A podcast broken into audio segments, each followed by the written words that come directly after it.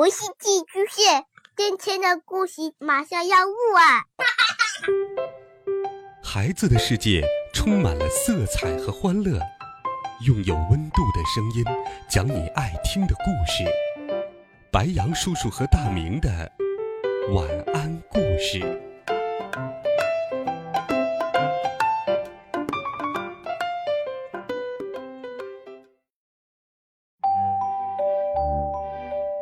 小朋友们、同学们，大家好，欢迎收听白羊叔叔讲故事。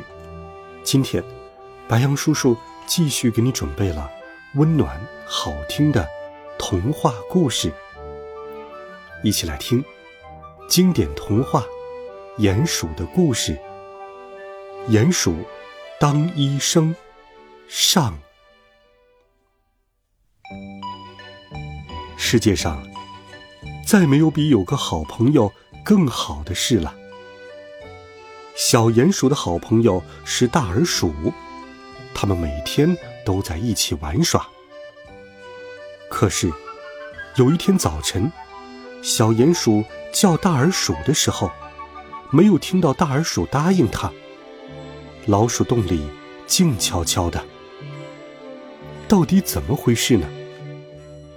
原来，大耳鼠生病了。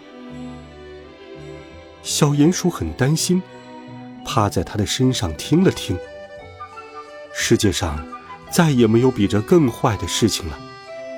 小鼹鼠想：我宁愿生病的是自己。哭鼻子和抱怨都没有用，不会让大耳鼠好起来。所以，小鼹鼠飞跑着去找人帮忙。住在老橡树上的猫头鹰，比任何医生都高明。他为整个森林的居民治病，他一定可以治好大耳鼠。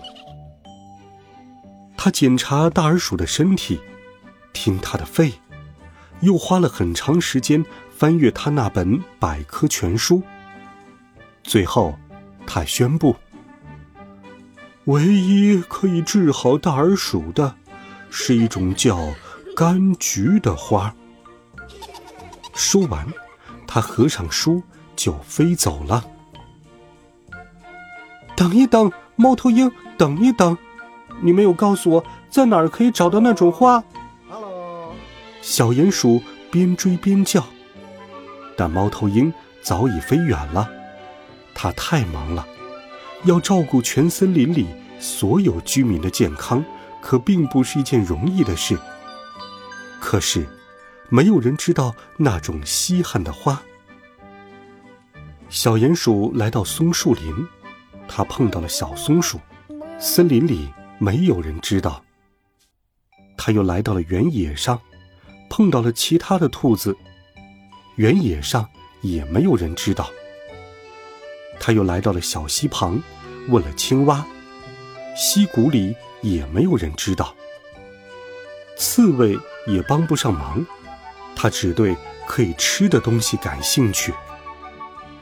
小鼹鼠很沮丧，他蹲在那里，自言自语道：“天哪，我该怎么办？”但他没有气馁，他看到了人类的火车，他搭载上火车，决定要去更远的地方。名字这么古怪的花不会长在这里的。你得到很远的地方去找。所有的动物都这么说。火车载着小鼹鼠在铁轨上飞驰，仿佛走了好多好多年才停了下来。四周的原野十分迷人，还有一片大花海。哇，那不就是柑橘吗？小鼹鼠指着花海说：“嗡。”不，不是的，那是荷兰郁金香。蜜蜂说：“看来我得上别的地方去找了。”小鼹鼠嘟嘟哝哝地说：“只是，此刻它身在荷兰，而且往前走就是汪洋大海了。港口停泊了很多船，但好像是故意安排一样，没有一艘船要离港。”我在水里就像鱼在陆地上一样。小鼹鼠叹了口气。就在这时，他发现了一个篮子，里面装满了鱼。那些鱼离开了水，只能张着嘴喘着气呼吸。小鼹鼠帮助它们回到了大海里。它们就像一群小麻雀，争先恐后的游开了。只有最大的一条鱼在等小鼹鼠。你要不要我载着你去哪儿作为报答？那正是小鼹鼠心里想要的。好，深吸一口气，大鱼喊道：“嗯。”小鼹鼠憋住一口气。大鱼带着它潜到了海洋里。小鼹鼠并不怎么喜欢待在水里，不过他很快看见在海里长着一些奇怪的花。嗯，那一定是柑橘。小鼹鼠高兴的心里想。它采了一只海葵，可是它的快乐并没有维持多久。一只大鲨鱼把它们吞进了肚子里。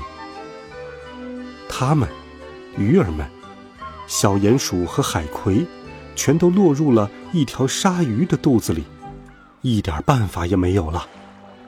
他们随着鲨鱼绕了世界半圈，直到鲨鱼在非洲被渔夫捕到。